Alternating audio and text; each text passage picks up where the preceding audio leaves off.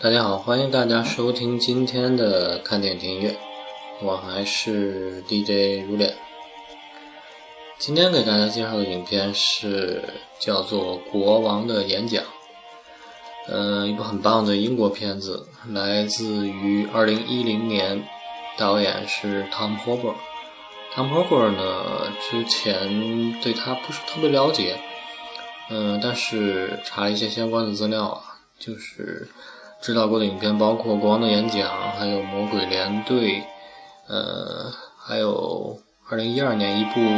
音乐剧叫做《悲惨世界》，嗯，还有像《主要嫌疑犯》，嗯，他的叙事的方法，他是拍电影的这种特色，是以这种叙事的结构，缓慢沉静的描述的剧情情节。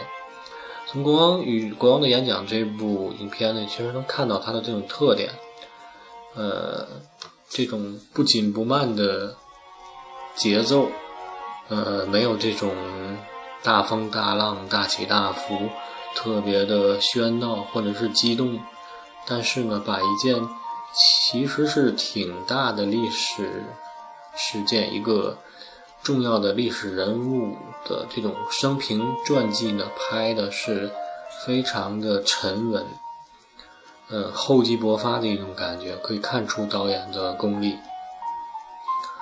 嗯，影片的主要演员阵容非常的强大，可以说是英国的片子有很多的，一般都是有很多的英联邦的演员的助阵。先说说主要演员吧，是扮演这个乔治六世国王的。这个国王的演讲的主角是科林，呃，科林菲尔斯。科林菲尔斯呢，呃，出演过，呃，他本身非常的这种绅士，那种英国绅士的感觉，而且是来自一个学者的家庭，父亲是讲师，母亲是也是讲师。嗯，出演过九五版的《傲慢与偏见》，这个之前好像在这个中央台还在播放过，就在前不久。嗯。九八年的《沙翁情史》，九六年的《英国病人》都有所出演。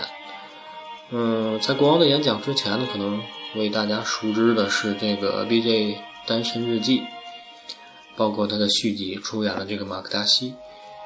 嗯，零三年呢，出演了《真爱至上》，还有《戴珍珠耳环的少女》。零五年呢，《何处寻真相》，可以说是这种英国的这种特有学院范儿的这种。呃，演员，呃，今年呢，在这个《魔力月光》，也就是呃伍迪·艾伦的新片当中，也作为主演。呃，另一位演员可以说是我个人认为他是主演，但是他应该可能是配角吧，男二号，是这个杰弗里·拉什，他是来自于澳大利亚的演技派的。明星可以说是从这种戏剧、舞台剧出身，所以说表演功力是非常的深厚。来自于澳大利亚，也出演过很多的像这个莎士比亚的名剧啊，嗯，还远赴巴黎学过两年的哑剧。之后呢，转向电影大荧幕，呃，出演的。一部传记影片《钢琴师》，当然不是那个波兰斯基的那部《钢琴师》，是澳大利亚的一个钢琴师。这部传记影片呢，也是为他赢得了很多的好评。九六年，凭借这部影片赢得了很多呃纽约、洛杉矶啊、伦敦、澳大利亚四地的影评人影帝奖，还有英国学院奖、美国演员工会奖等等很多奖，很多的头衔。也是在一片赞誉声中走进了这个大屏幕。之后呢，扮演过《奥斯卡与露辛达》，还有呃史诗巨片《英国的伊丽莎白》。嗯，之后呢，演过《恋爱中的莎士比亚》呀，还有呃《神秘人》等等。之后呢，与这个。两千年和皮尔斯布鲁斯南演过《巴拿马的裁缝》，嗯，还有像这个《鹅毛笔》《偷书贼》都是很能够体现个人表演功力的这种影片。当然了，这个细心的听众可能记得，这个《加勒比海盗四》里边也有他的身影，他是演那个就是特别坏的那个海盗船的船长，是由他来演的，当然是个配角的。嗯，不是说特能体现他的表演的功底。啊，这部国王的演讲可以说是他表演功底的一个特别好的展现。第三位也是影片当中的女主角，也就是饰演国王的皇后伊丽莎白女王。嗯，是著名大名鼎鼎的海伦娜·伯汉卡特。海伦娜呢，可能大家都是比较熟悉她参演的一些黑色影片，因为她嫁给了那种黑色。导演黑色影片的，呃，导演这个鬼才蒂姆·波顿，所以也出演了蒂姆·波顿的很多影片。实际上呢，他最早出道在英国是这种就是走的这种古典范儿，这种呃，这种可以说是高贵范儿，就是一开始不是演这种乱七八糟、很奇奇怪怪的黑色角色，那成名很早。而且长相呢，就是非常的，可以说是非常美丽吧。呃，眼睛很大，然后心形的这种小脸儿。嗯，从这个看得见风景的房间当中饰演这个 Lucy，好评如潮，奥斯卡连获八项提名的一部影片。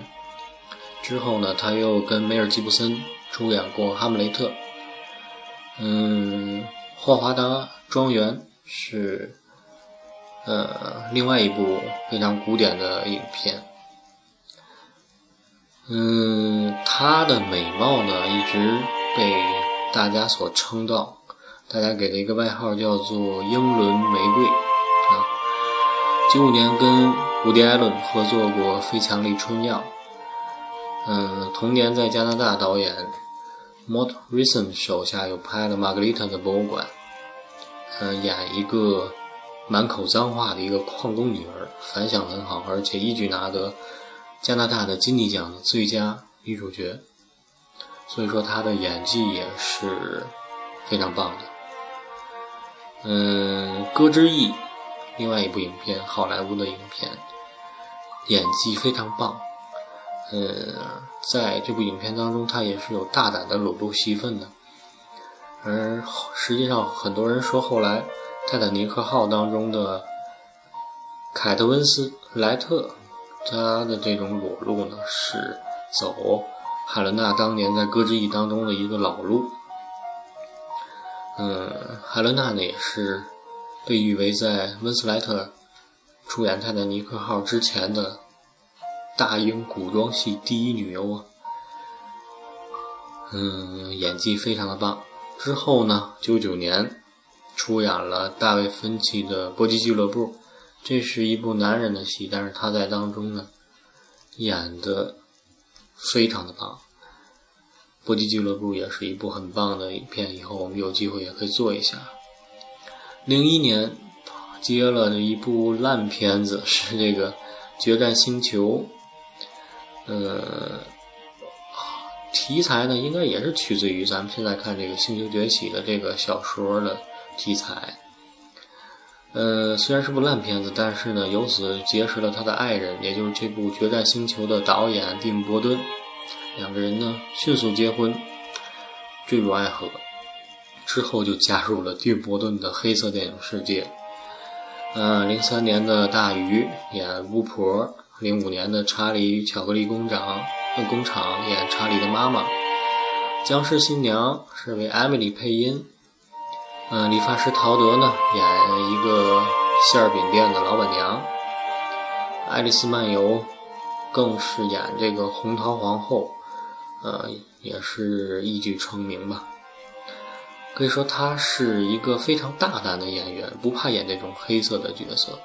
虽然他在跟这个蒂姆·伯顿结婚之后呢，比如说出演的角色，还有在一些呃颁奖晚会啊这些曝光的场合呢，都是以这种古怪的装扮出现，就是为了配合她的丈夫蒂姆·伯顿。但是实际上呢，她是绝对能够出演一些高贵古典女王范儿的这种美丽端庄的女子。嗯。这一点呢，就可以从这个国王的演讲当中看出来，他演这个伊丽莎白女皇这种女王范儿呢，是展露无遗。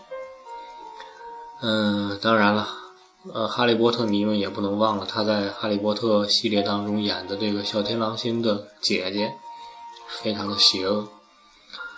嗯，国王的演讲呢，一举成名，演的是当今。女呃，现在这个英国女王伊丽莎白的的母亲乔治六世的夫人，嗯，英国的这个媒体也是惊呼啊，古典公主，我们的古典公主，我们的英伦玫瑰又回来了。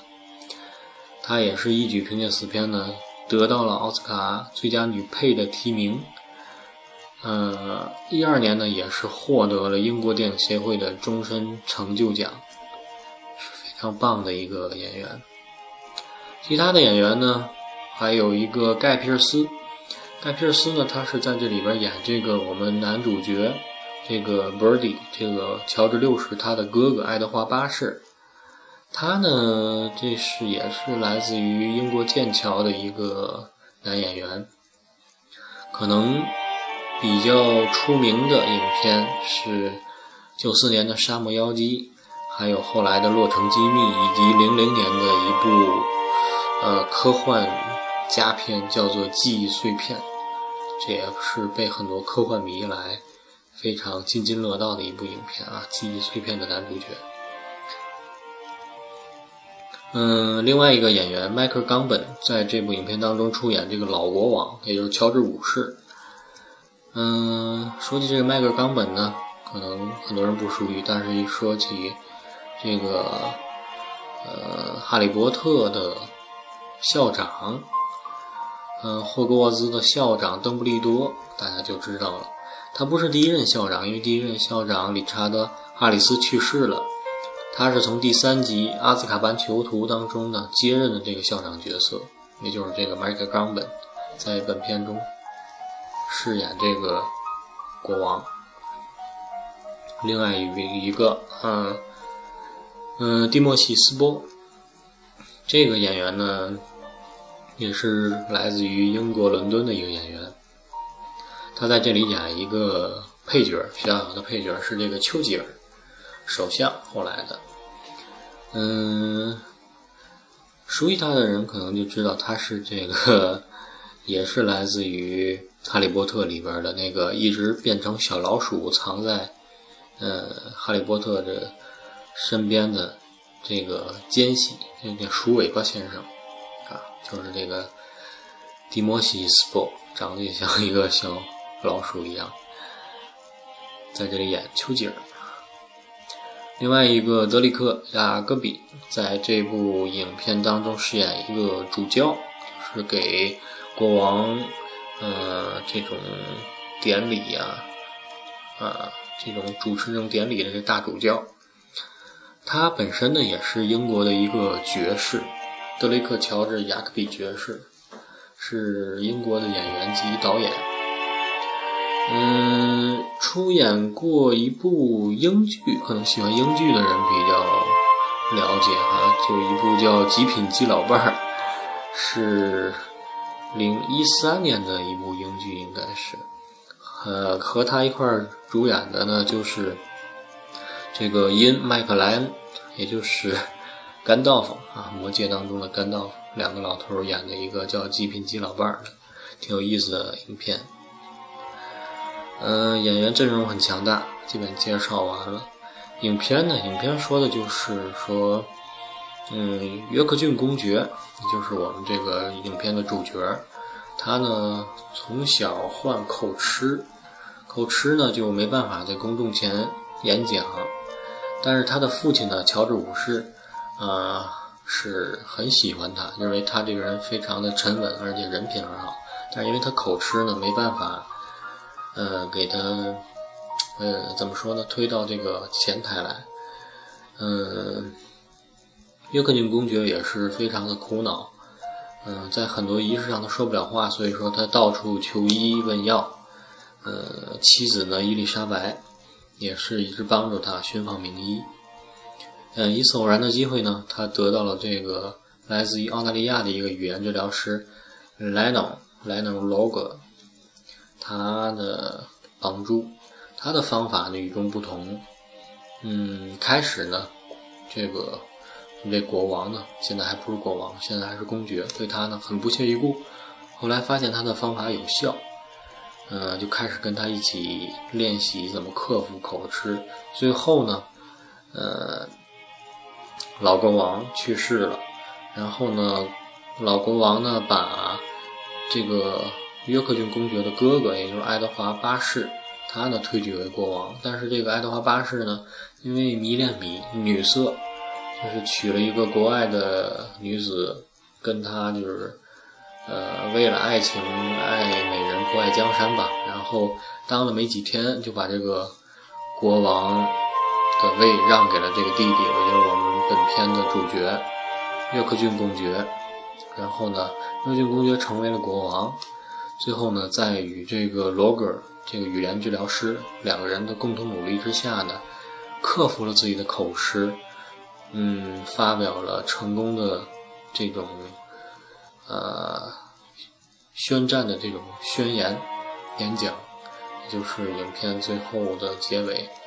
呃，两个人呢，最后也是成为了好朋友，一直这个国王和这个语言治疗师的这种呃友情。嗯，就是这么一个简单的故事，重点呢就是。呃，介绍国王是怎么和语言治疗师互相，呃，在一起克服自己的困难，嗯，克服自己的口吃，直到最后能发表演讲，也就是我们的主题——国王的演讲。另外呢，实际上也是乔治六世的一个传记片吧？怎么讲他怎么样当上国王这一系列的事，以及当时。欧洲的一些呃政治文化方面的一些问题吧，嗯，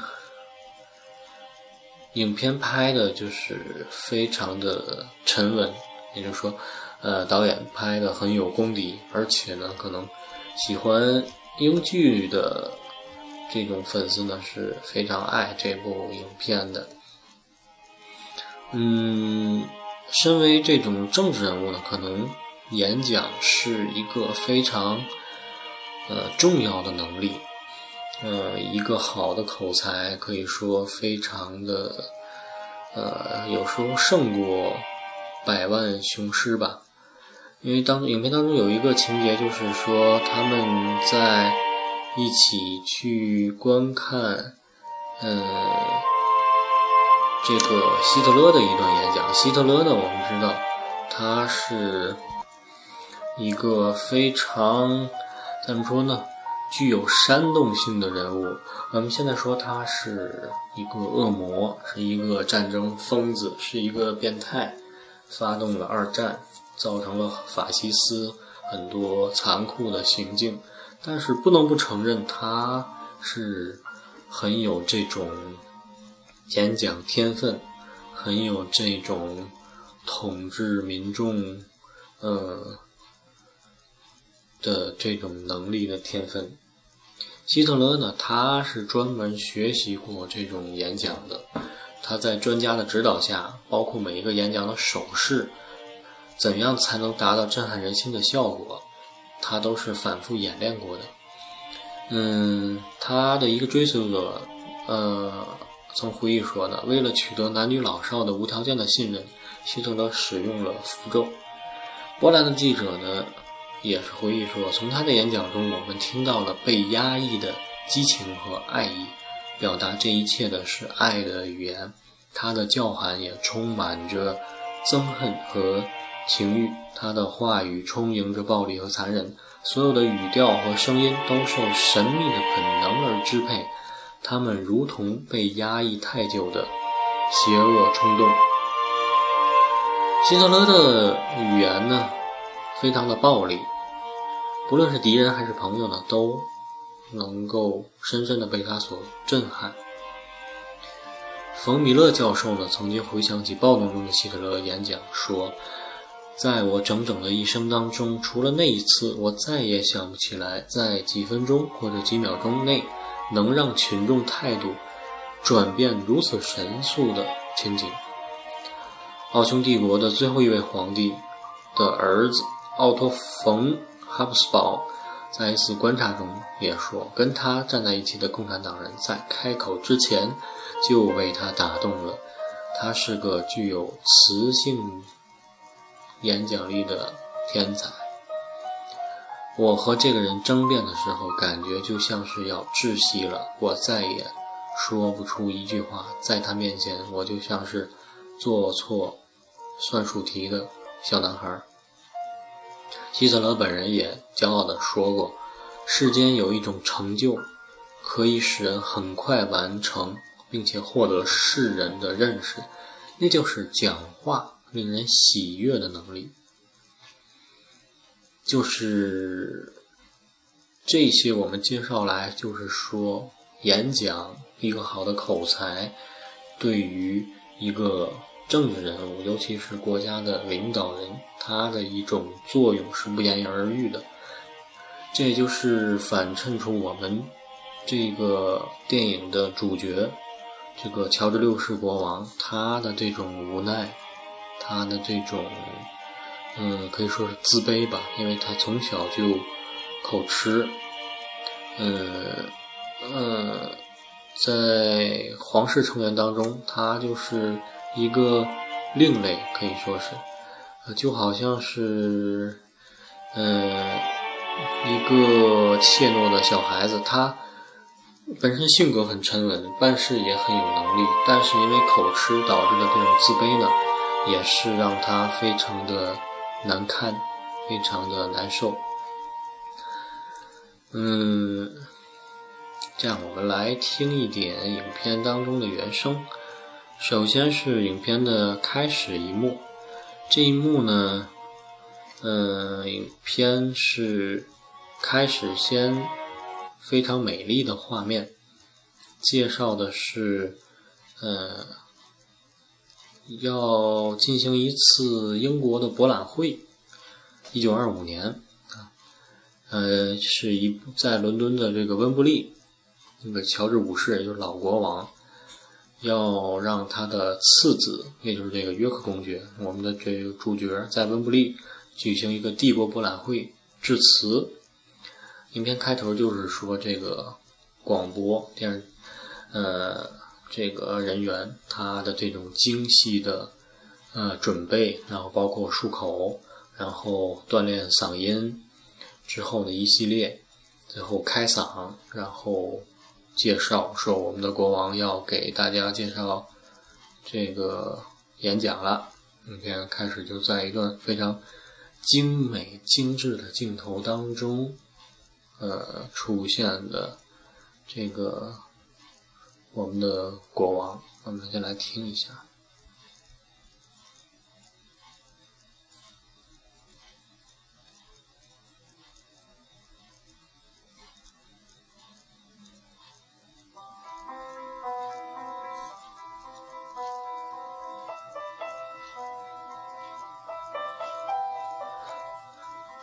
影片的第一个镜头就是对着一个非常大的老式的话筒，就是麦。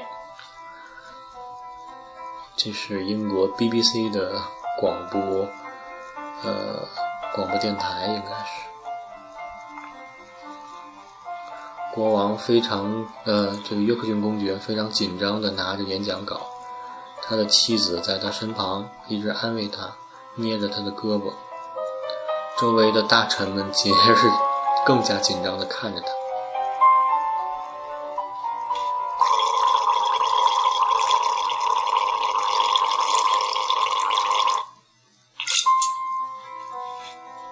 这是 BBC 的广播员，他在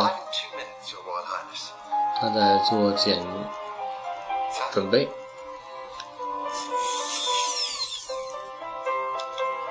在清口。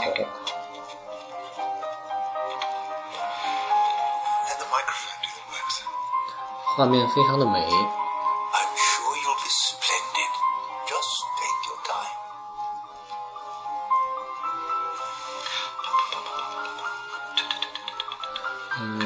公爵和夫人在一面白墙前面，两个人依偎着。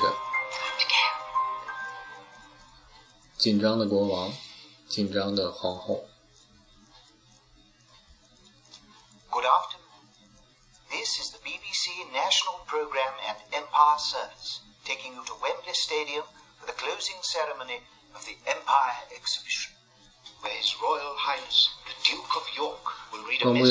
介绍，下面要演讲的是，啊，约克郡公爵。公爵非常紧张地拿着演讲稿，走到这个博览会的正厅。助手告诉他，嗯，红灯闪三次就可以说话。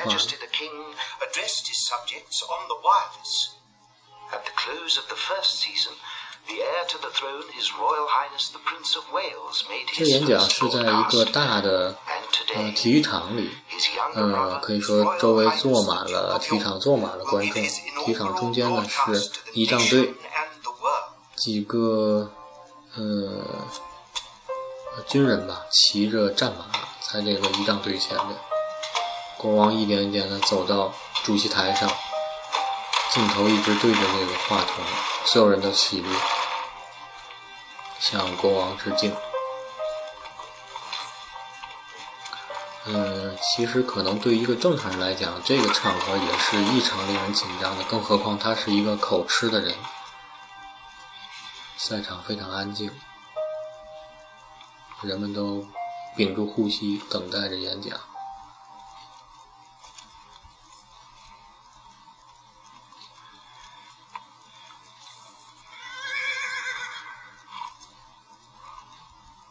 只有马的叫声。国王更加紧张了。三十三红灯亮了三次，他可以说话了，但是半天没有说话。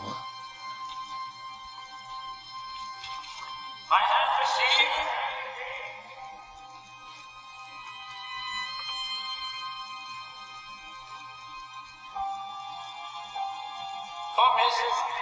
Majesty. 开始结巴了，开始口吃了。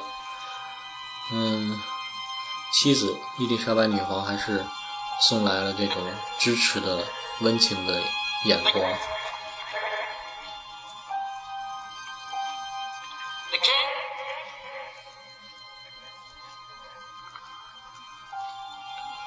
嗯，众人非常失望，失望的低下头，互相看一看。对这个约克郡公爵非常的失望。公爵的妻子呢，深情的看着他，眼里已经含着泪光。这就是我们的乔治六世。可能很多人觉得很很好笑，就是他作为国王。他要做的并不是很复杂的事，他可能不像战士需要到前面去这种，嗯，呃，拼杀，冒着枪林弹雨，也不需要，呃，口若悬河。他的那个现代，他只要在那个科技状况下，他只要念一篇稿子，在麦克风前声情并茂。或者是枯燥的念一个演讲稿就可以交差，就是连小学生可能都能完成的任务。这就是乔治六世的死穴，他做不到正常人可以做到的这个一事儿，就是顺畅的这种侃侃而谈。他所有的雄心激情。温柔、愤满、娇怯，都被这个死穴口吃的死穴牢牢的封锁在了几乎痉挛的两唇之间，胸襟里边纵有惊涛拍岸，也都被这个无形的堤坝所阻拦了。他实际上是一个挺可怜的人，他的眼神里也是总是带着忧伤和胆怯。对，他是一个国王，但是他带着胆怯，他并不快乐。影片当中的很多镜头呢，都可以作为单独的照片拿出来，每个镜头呢都很美。就比如说刚才他在演讲当中等待着。上前的那个激动的心情、紧张的心情，就是白墙，他一个孤独的人；还有后来他去治疗师罗格家里，也是在一面花墙，他前面的一个人，很多都是这种镜头。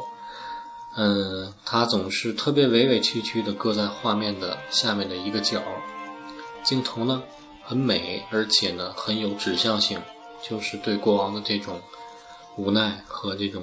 忧伤、胆怯，做了一个非常好的诠释。嗯，实际上这场戏呢，这部电影就是要讲国王是怎样战胜自己的。呃，其实不光是国王，看完这部影片呢，对我们普通人也是有很大的呃这种作用。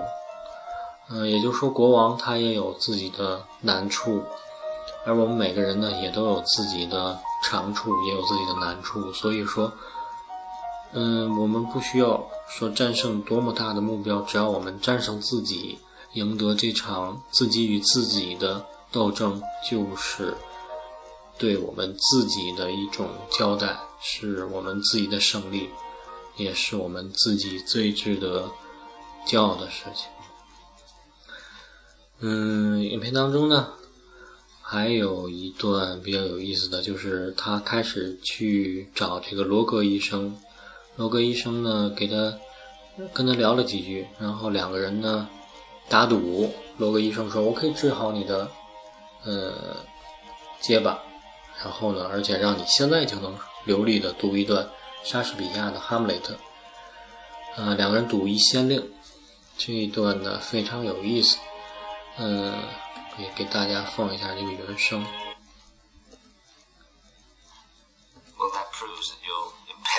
A permanent part of you. What do you think was the cause? 医生问他的病因是什么。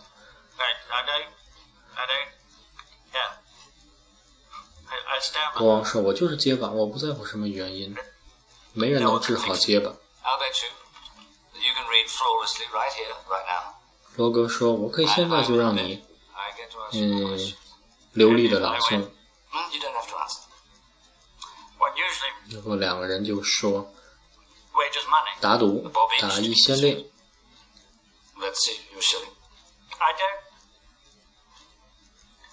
国王说：“我不带钱。”罗格说：“我先借给你，下次你还给我。”国王说：“谁还有？谁说还有下次？”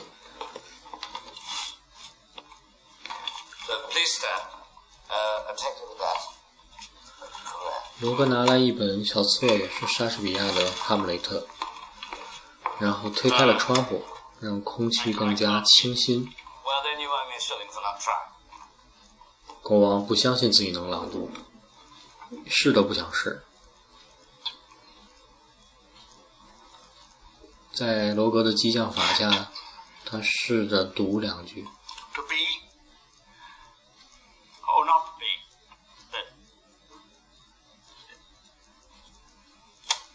读不下去了，根本读不下去。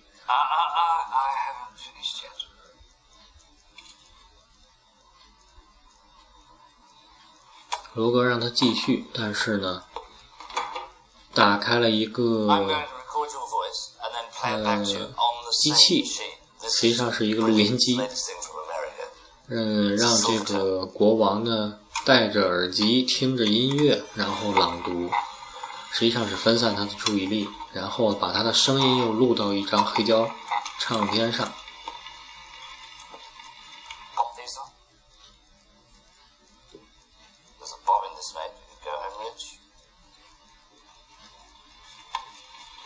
国王这个将信将疑的戴上耳机，听着音乐，音乐播放的是莫扎特的《费加罗的婚礼》，非常欢快的一段音乐。Well acquainted with royal princes, are you?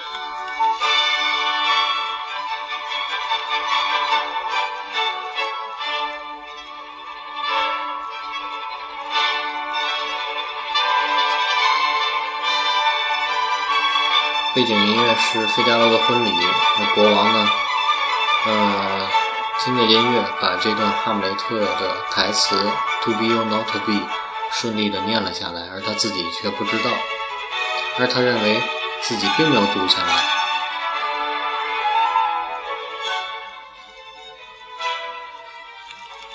Hopeless. You were sublime. Would I lie to a prince of the realm to win twelve pennies? I've no idea what an Australian might do for that sort of money. Let me play it back to you. 国 All right 王 then, I get to 对自己很失望，实际上是对自己很懊恼，放下了耳机，准备离开.莱农呢，也就是这罗格医生呢，把这张黑胶唱片交给了他，说有空的时候你可以听听。Sir.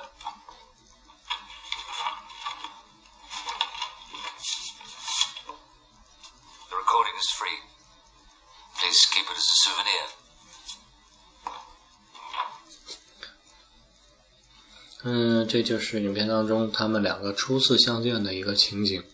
后来呢，也是在一个心情特别烦躁的日子，国王呢，约翰约克郡公爵呢，听了这个录音，发现，哎，自己真的念得很流利，所以才对这个澳洲的这个草头医生罗格有了一点信任。嗯，非常有意思的一段音乐吧，可以说是。嗯，费加罗的婚礼，嗯，非常欢快喜悦，就是正好衬托了这个医生跟国王之间的这种关系。罗格医生呢，他本身是非常的，呃，呃，乐观的这么一个人，嗯，而且呢，本身非常的戏谑调侃，就是这种单簧管的这种协奏曲呢，脍炙人口的这种轻盈的快板，交互、交替、相互，弦乐和这个管乐，正好体现了这种 影片当中的，嗯，国王和医生之间的两个性格，一个沉稳羞涩，一个外向，呃，乐观，一个是国王，一个是草头医生，呃。一个大英帝国的国王，一个是他底下的统治的臣民，来自于澳洲的医生，呃，非常有意思的一个呃有强烈对比的一个关系，加上一个非常欢快的音乐，非常棒。影片当中的另一个主角呢，这个国王的妻子伊丽莎白女皇也是。呃，非常棒的，呃，一个是演员演的棒，再一个呢，呃，确实这个历史人物当中，他也是很重要的一个人物。呃，国王后来呢，在呃这个作为国王登基之后，他第一个动作就是给他的妻子伊丽莎白呢授了一枚嘉德勋章。他在这个登基的演讲中也说了，嗯，没有妻子在我的身边，没有她对我的帮助与支持，我是担负不起身上的重担的。当时的英国人民也是称她为联合王后，而当年她才三十六岁。而且在这个随后的二战当中，二啊随后呢是英国是向德国宣战了，在二战当中呢，他也是。尽其所能的鼓舞英军的士气，起到了非常好的这种皇家的这种作用。丘吉尔呢时任海军大臣、英国首相，也是称她为二战当中最勇敢的女人。这个王后呢，她也是对于英国精神的一种树立，也起到了很大的作用。在伦敦遭到德军飞机轰炸的时候呢，王后坚持不懈地去视察被炸的街道、故事区，嗯，而且呢，语言非常得体。在最惨烈的1940年的9月呢，几枚炸弹是击中了白金汉宫。当时王后说了一句家喻户晓的话：“我很庆幸遭到了轰炸，因为轰炸才能使我能够面对面的与东区人民接触。东区呢，就是当年在伦敦遭受空袭最严重的一个区，显示了皇后的这种嗯坚定的信心和对群众的这种安慰的心情。”《泰晤士报》的一名著名的编辑也说，他是将普通的生活的美德在高贵生活中加以发扬，它拉近了王室与百姓的距离，使王室显得自然，也远远没有前几代王室那么严厉。呃，可以说呢，伊丽莎白·安吉拉·玛格丽特·波斯莱昂选择了阳光，选择了生活与幸福，她是。英属国王室的支柱，也是波尼，也就是乔治六世的支柱。我想，现任的女皇伊丽莎白二世呢，也肯定受到了她母亲很多的这种感染，才能做到现在这种受英国人民爱戴的情况。嗯，影片的最精彩的一段呢，可能是最后，嗯，那段。或宣战的这种演讲，也就是国王的演讲，真正的主题所在，就是英国决定对，嗯，德国宣战。在最后呢，是，呃，实际上最后国王的口吃也没有完全治好，因为口吃呢，似乎确实是比较难治愈的，在于这个罗格他是当时用了比较。科学的一个方法了，可以说是在当年，就是当年很多医生就是让国王去抽烟啊，去吃横东西啊，去治疗这个口吃，都不成功。最后呢，罗格呢，他是采用比较科学的方法，因为他认为口吃肯定都有本身的原因，比如说小时候受到过惊吓，所以他一再跟罗格才去探究小时候童年的一些阴影、一些过去。两个人也是在这种不断的各种事件的冲击下呢，两个人的感情越来越好，越来越交心。可以说，两个人探讨了，嗯，国王小时候的一些事情，比如说被欺负啊，被哥哥欺负，还有被保姆欺负啊等等。国王也逐渐对自己的口吃的这种原因呢，也有一些认识。然后再加上后期罗格对他的一些科学的。呃，引导，包括说话上的一些技巧，包括对他的腹肌、对他的肺活量、对他的口腔的一些科学的锻炼，也确实对他的口吃改善了不少。这也造就了最后我们的国王的一次非常精彩的、成功的，呃，对德国宣战的一个宣战演讲。呃，这段演讲呢，在，呃。这个贝多芬第七交响曲的映衬下呢，显得异常的庄重，异常的鼓舞人心。嗯，可以说呢，罗格医生在诶最后，他带领着国王来到了这个录音室当中，嗯，像往常一样打开窗，然后平心静气的对他讲说。Bernie，他叫着他的，呃，只有家人才叫的名字，Bernie。嗯，不要紧张，不要看这个邪恶的话筒，透过话筒看着我，就像对我说，就像对一个朋友说。这段话说的非常的温暖，让国王瞬间有了一些力量。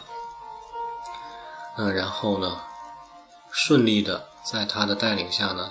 完成了这场演讲，可以说最后这场戏呢是，嗯，一场华彩，华彩乐章，嗯，国王呢，在最后的关头，嗯，面沉如水，如赴战场，在一个密闭的直播间当中，嗯，在三次红灯亮过之后呢，顺利的完成了自己的演讲，战胜了自己，从艰涩的开头到。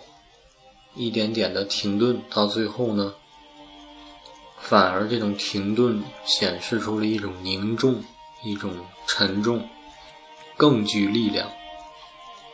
渐入佳境，最后呢，以无比勇敢和坚定，战胜了自己，发出了那个要抵抗强权、向德国宣战的这么一个圣诞演讲。嗯，在可以说在贝多芬第七交响曲的这种背景节奏下呢，这种雄壮、这种有深度的音乐，配合着国王的演说词，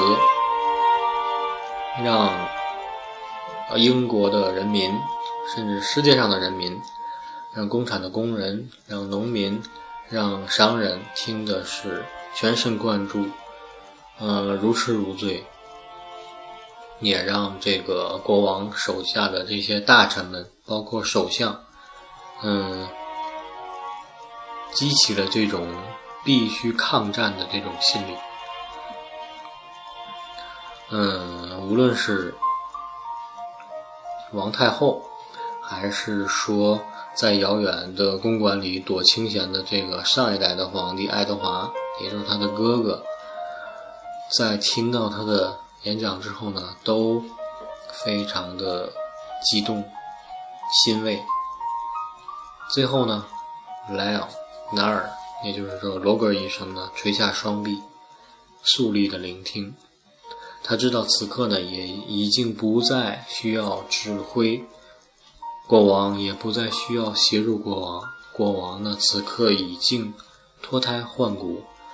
在这个小小的直播间当中，已经产生了一个真正的国王。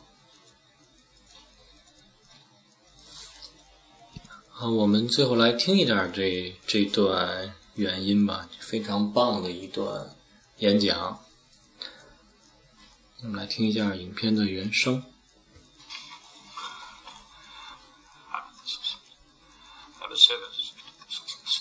国王站在这个话筒前，念着这个绕口令。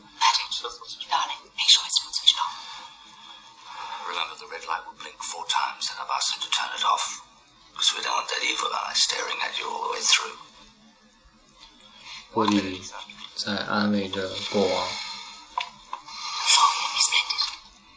王后说：“我相信你会干得很好。”然后亲吻了他，离开了这个呃小小的直播间。此刻直播间只剩下国王和罗格。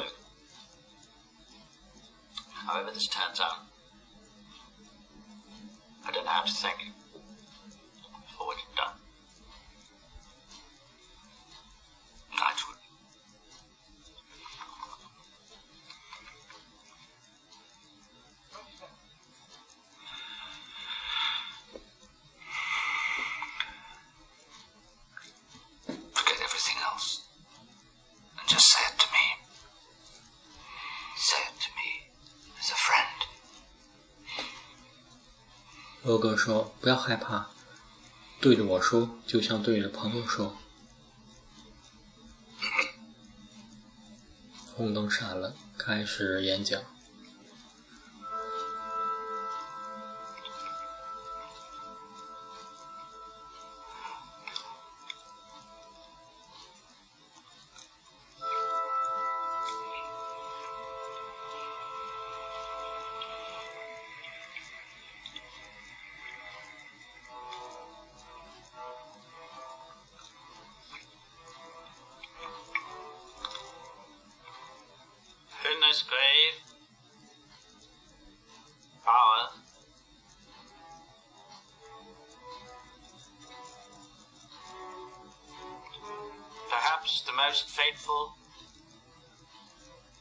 In our history. I send to every household of my uh, peoples, both at home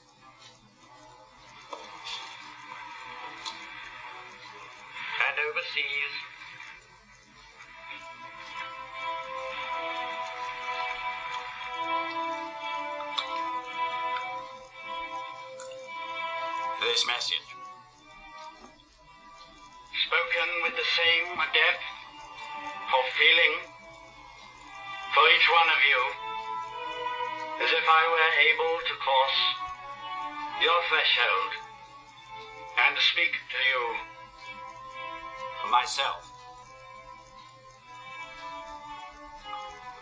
For the second time in the lives of most of us, we are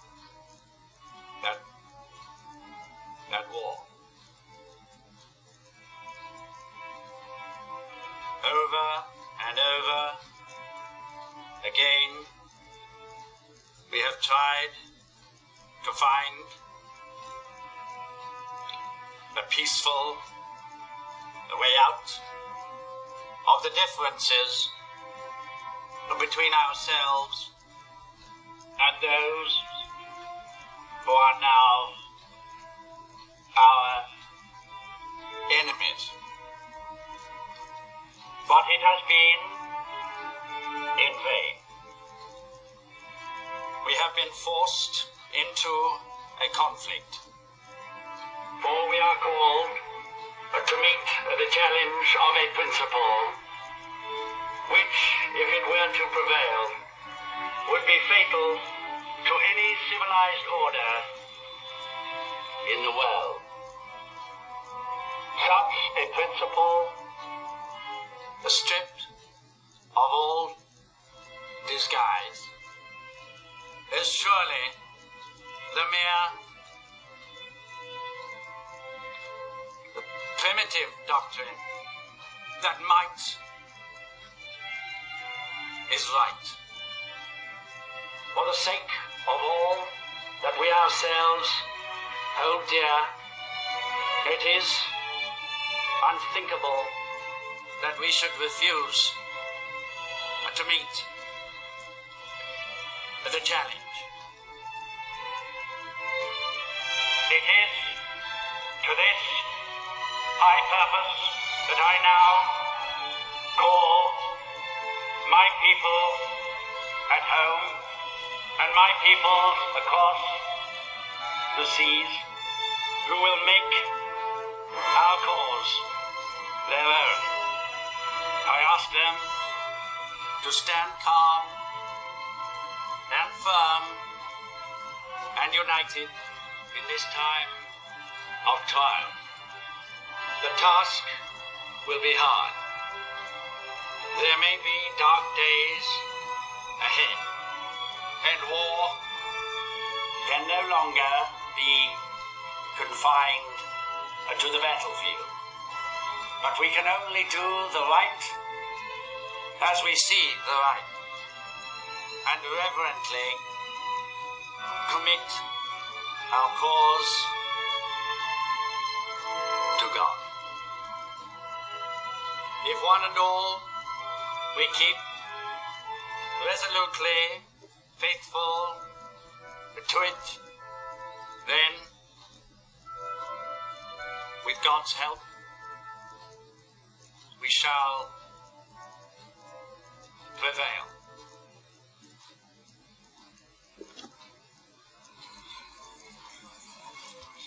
好，演讲结束，也非常成功，然后很艰难的将这次演讲完成。嗯，结局还是很棒的。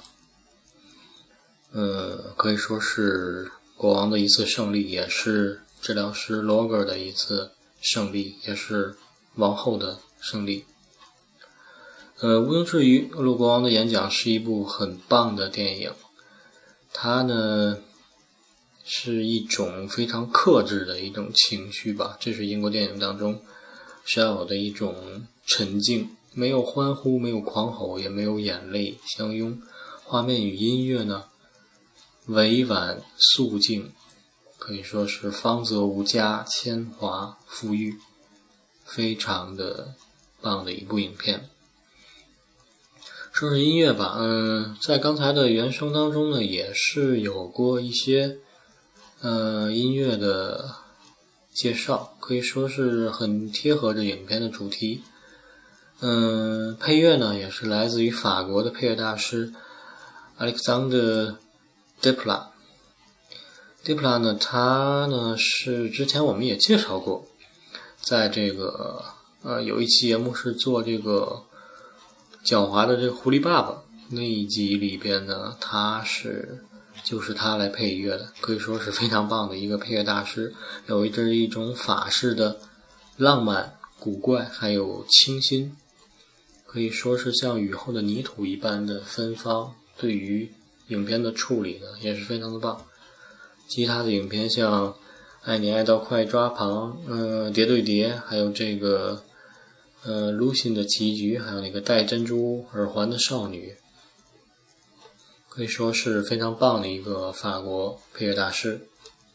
嗯，影片的最后呢，时间也不是太多，我们就来放一段他做的音乐，叫做《The King's Speech》，也是这个电影的主题音乐，在影片当中多次出现。那也来结束我们今天的音乐吧，呃，今天的节目吧。非常感谢大家今天的收听，好，希望我们下次节目再见。